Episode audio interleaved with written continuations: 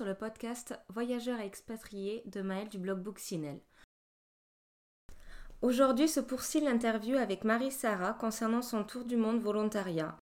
Je lui ai posé plusieurs questions comme ce qu'elle a préféré, ce qu'elle a le moins aimé, les plus grosses galères qu'elle a pu avoir. Donc euh, je vous laisse écouter la suite. Euh, mhm. tu as pu un petit peu en parler au début, mais j'aimerais bien que tu nous expliques en quelques points euh, comment tu as préparé ton voyage. Parce que ça, c'est un, un, voyage qui nécessite de la préparation. Combien mhm. de temps tu as pris en amont pour le préparer et combien, si tu veux bien, au niveau du budget, ça t'a coûté peut-être pour les vols, le volontariat? Voilà, si tu veux bien oui. nous donner quelques détails. Alors, euh, donc, excuse-moi, je réfléchissais déjà au prix des vols alors que c'est pas du tout ce que tu m'as demandé en premier. Pardon. Donc, non, euh, hein. non mais j'étais en train de me dire, oh là, je sais plus. Ok. Euh, du coup, donc en fait, oui, combien de temps ça m'a pris C'est ça que tu m'as demandé. Euh, oui, combien de temps t'as mis à préparer ce voyage? Mais vraiment longtemps, parce que à la base, j'étais partie pour partir un an toute seule en Australie et travailler là-bas. Donc ça, ça a trotté dans ma tête pendant, pendant des mois. Enfin, à la toute base, j'ai envie de faire un tour du monde depuis que je suis toute petite. Hein, mais bon, l'idée était jamais vraiment euh, officielle.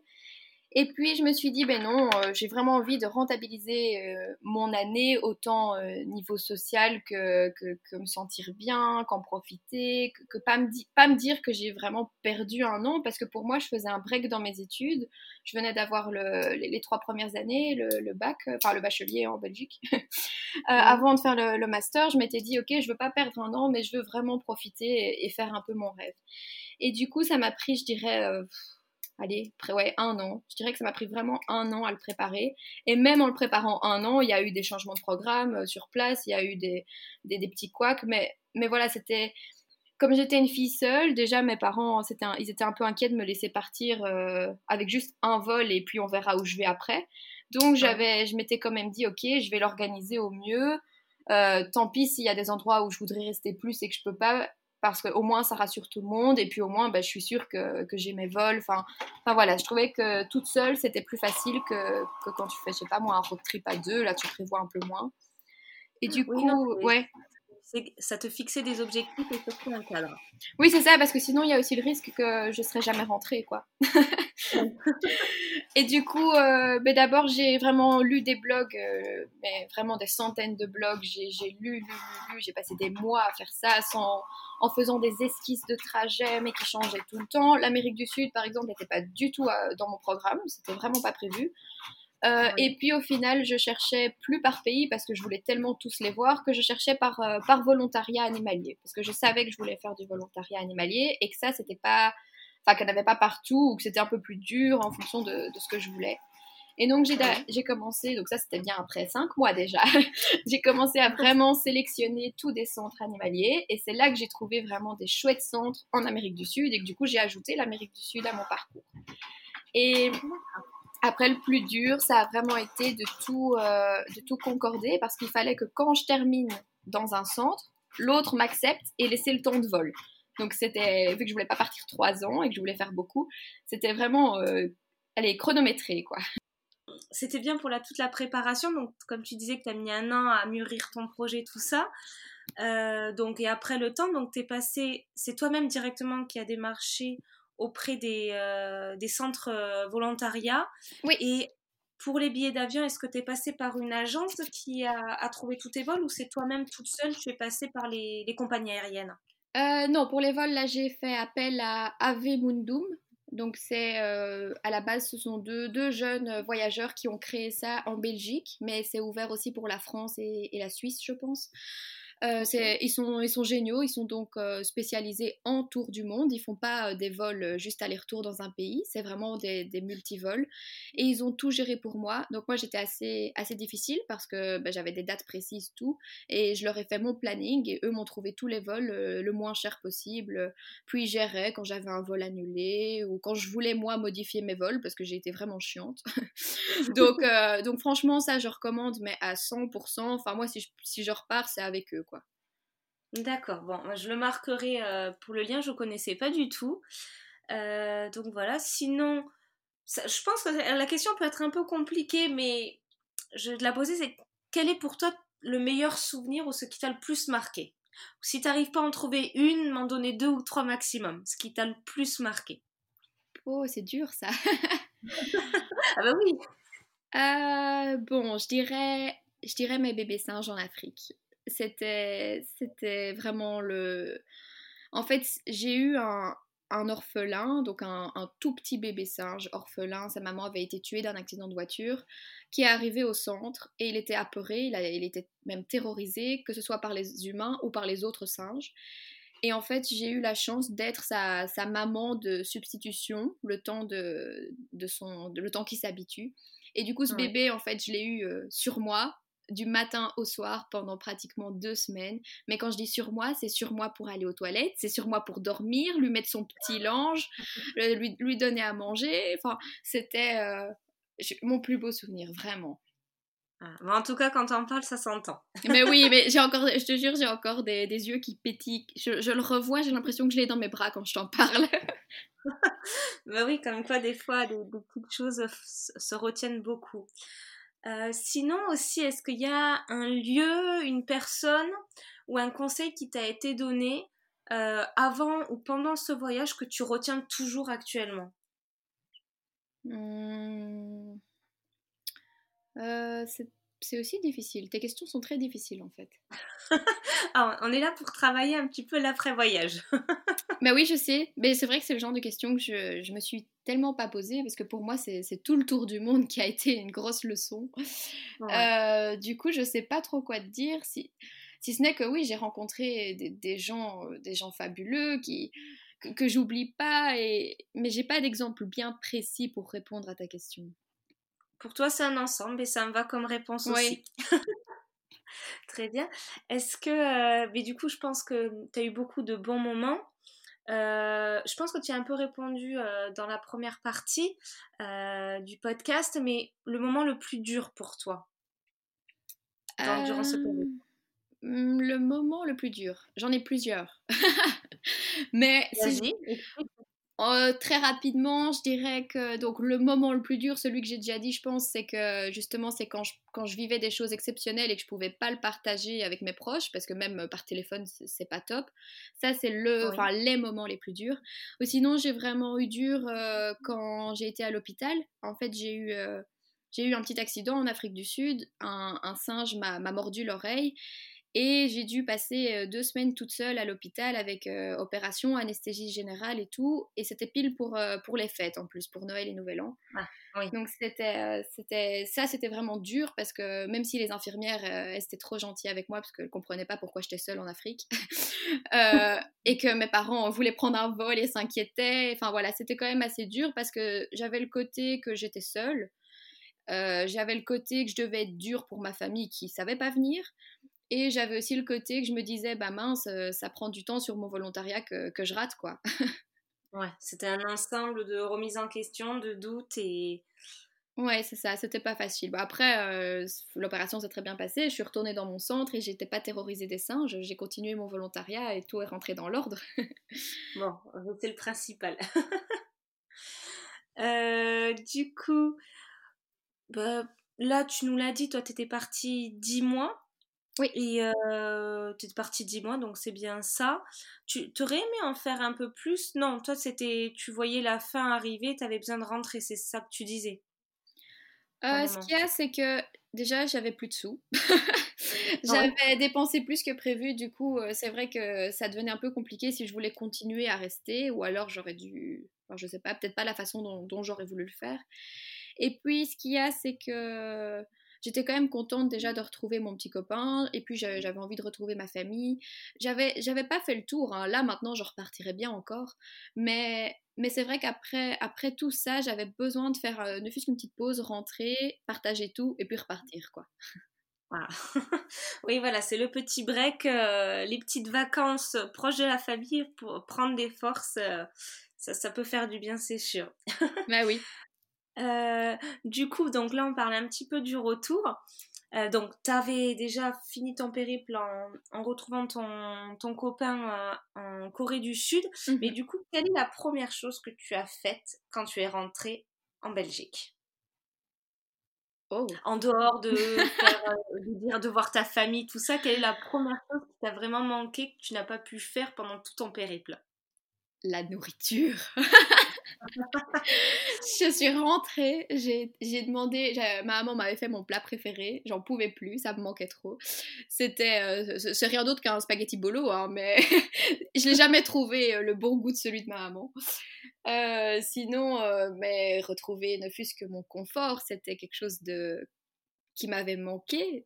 Ma chambre, mon lit, une, allez, je rigole pas, mais marcher à pieds nus dans une maison, ça je pouvais pas faire. C'était partout euh, sale où j'allais, ou enfin, c'était, c'était ouais, le confort, la famille, les amis et la nourriture. Hmm. Je crois qu'il y en a beaucoup à chaque fois qui disent bon, la famille, ça, ça, paraît classique, mais aussi la nourriture. on, est souvent en manque de ça quand on quitte son pays. mais moi, je, je mange tellement que ouais, ça a été très dur la nourriture pour moi. Pourtant, je suis pas difficile, hein, c'est juste que j'ai mes petits goûts euh, de Belgique. ben ouais, après, on a ces plats confort, comme on dit, les plats rassurants, et on est un peu triste, on a envie de telle chose, on est content, on a envie de tel plat, et quand on peut pas les avoir au moment, ben, ça frustre. ah, tu veux une petite anecdote là-dessus? Vas-y. Quand, quand, mon meilleur ami est venu me rejoindre en Afrique, donc c'était en plein mois de janvier, donc c'est la période de la raclette euh, en, France ou en Belgique. Moi j'étais tellement en manque que mon meilleur ami a mis une, un appareil à raclette dans sa valise, du fromage à raclette. Et moi d'Afrique, je me suis occupée de la charcuterie et on a fait une raclette sous 40 degrés parce que c'est l'été là-bas en Afrique du Sud. C'était génial. Ah, c'est trop bien. Mais tu vois, c'est des petits moments comme ça, tu te dis, euh, il n'y a qu'en partant qu'on peut les faire. Ah oui, c'est sûr, là. Euh, du coup, suite à tout ça, quand tu es rentrée, du coup, est-ce que tu as, changé un petit peu tes objectifs parce que tu as dit que tu avais fait une année de césure? Est-ce que tu as repris tes études en revenant? Euh, Est-ce que tu as eu de nouveaux objectifs euh, en vue? Qu'est-ce que voilà Comment s'est passé un peu ton retour à la vie pro-études? Mais ça a été assez compliqué en fait, j'ai eu, euh, bon, j'ai eu la chance de rentrer euh, pour le mois de juillet, donc c'était juillet-août. Je m'étais dit, ok, j'ai deux mois pour encore réfléchir, parce que si je reprends des études, c'est en septembre. Enfin voilà, mais ça, a été très compliqué parce qu'en fait, avant de partir, je m'étais dit que c'était donc une année, comme tu as dit, hein, de break, et que j'allais réfléchir à, à, ce que je ferais quand je rentre et que j'aurais la réponse en rentrant. Chose que j'ai pas eue. J'ai toujours pas eu de réponse en rentrant. Et du coup, après deux mois, au mois de septembre, je me suis inscrite à un master en gestion des ressources humaines que j'aimais bien.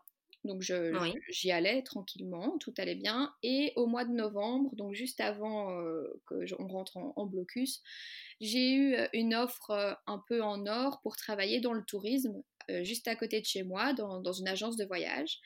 Et du coup, ben, j'ai pas refusé, donc j'ai arrêté mon master qui était en cours et j'ai été travailler. Donc euh, là, ça fait maintenant cinq mois que, que je suis là-bas. D'accord.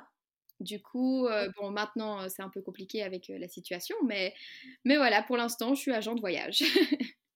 oui, pour le repréciser, on est en train d'enregistrer ce podcast pendant la période de confinement. Et partout en Europe, on est tous chez nous. voilà. voilà. Juste pour euh, expliquer le petit contexte. Euh, tu penses que toi, cette expérience euh, à l'étranger a beaucoup plu à tes recruteurs? Ah, Je pense que oui, c'est vraiment un plus sur mon CV. En plus, j'ai fait attention à quelque chose. Dans, tous les centres animaliers où j'ai été faire du volontariat, ou aussi l'école, hein, ça, compte aussi, j'ai demandé en fait au, on va dire au directeur du centre de me faire une lettre de recommandation. Parce que j'hésitais aussi à faire soigneur animalier par exemple, et donc je m'étais dit qu'un an comme ça à travers le monde, ben, de un ça laisse une trace pour le CV, donc j'ai reçu euh, cinq ou six euh, lettres de recommandation qui disent que j'ai travaillé là un mois et demi, que j'ai fait ça super bien, enfin voilà un truc super bien. Et du coup, ben, je peux joindre ça à mon CV, ça montre que j'ai pas que j'ai pas rien fait, que j'ai et puis ça m'ouvre aussi la voie si je veux justement travailler avec les animaux dans, dans quelques domaines que ce soit, ça, ça peut aider quoi. Oui, ben c'était une très bonne idée. On n'y pense pas toujours à demander les lettres de recommandation euh, pile à la fin, mais en tout cas, il faut. Ah, il faut être derrière. En tout cas, très ouais. intuition. Euh, ouais, je pense que j'ai. On a bientôt fini. J'ai une dernière question enfin par rapport au séjour.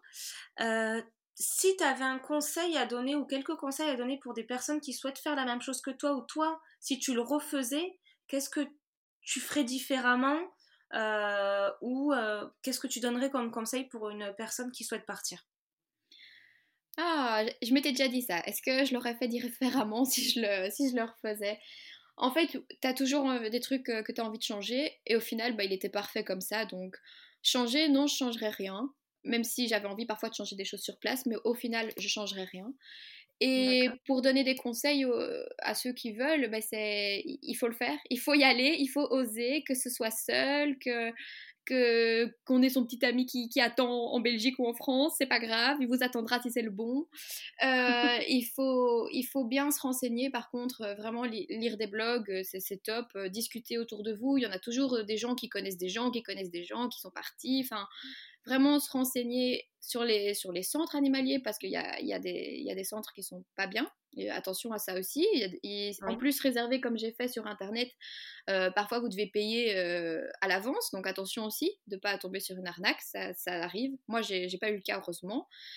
Euh, voilà, après, euh, je pense qu'il faut prévoir quand même euh, un peu plus que son budget initial, parce enfin, le budget qu'on se fixe, parce que moi, je, suis tombée un peu à court. Heureusement que j'avais papa et maman derrière pour un peu aider pour, pour la fin. Mais, mais voilà, sinon, ben oui, si vous avez envie de le faire, il faut le faire tant qu'on peut, quoi. Il faut vraiment pas hésiter.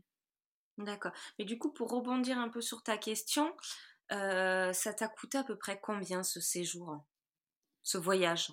Cet apprentissage, si on peut le dire comme ça Très cher. le voyage en entier, euh, très cher. Les billets d'avion, c'était vraiment pas cher. Je crois que j'étais dans les 3000 euros pour euh, je sais plus combien de vols, mais j'en ai pris vraiment beaucoup parce que j'ai même pris des petits vols internes. Donc, ça, c'était vraiment. Euh, je sais pas comment ils sont arrivés à ce budget si peu. Je crois que j'étais allée à 3500, je sais plus. Et le volontariat, j'étais quand même assez cher. Il y en avait deux qui coûtaient dans les 1000 euros, non, trois. Un qui coûtait que 500, donc ça fait déjà presque 4-5 000 euros de volontariat. Et à ça, euh, tu rajoutes tous les. Allez, le safari que j'ai fait, la visite du, Machu Picchu, le, quand j'étais vraiment dans les villes, euh, je crois que j'étais. Ouais, j'étais facile à 15 000 euros, quoi. D'accord. Voilà, je, préfère le, préciser parce que euh, ça peut toujours faire rêver. On se dit que le volontariat, ça coûte pas forcément cher, mais en fait, si, ça coûte aussi cher qu'un voyage classique. Donc, euh, c'est quand même quelque chose d'important. Mais en tout cas, toi, ça t'a pas freiné, tu as fait tout pour le faire. Donc, euh, donc c'est super en tout cas. alors j'ai une dernière question là pour clôturer ce petit podcast. C'est un petit peu la, la, question que je pose à toutes les personnes que j'interviewe, c'est Qu'est-ce que signifie le mot voyage pour toi? Ouh euh, Beaucoup de choses. Alors, voyage, ça signifie pour moi, euh, je dirais, évasion, découverte, découverte d'autres cultures, d'autres euh, paysages. Ça permet, pourquoi je disais évasion? Bah, Parce que ça permet vraiment de s'évader. Et pour moi, voyage, euh, oui, c'est, enfin, c'est la base. Je voyage depuis que je suis toute petite et j'ai envie de voyager jusqu'à ce que je serai euh, une vieille grand-mère. Non mais c'est parfait. En tout cas, Marie-Sara, merci beaucoup pour cette interview. Je, hum, pour tous ceux qui nous écoutent, je ferai un petit article avec des photos euh, qu'elle pourra nous envoyer et repréciser plein de petits détails au niveau de l'administration ou ce qu'elle a pu faire. En tout cas, merci de nous avoir écoutés et j'espère à la prochaine fois. Au revoir.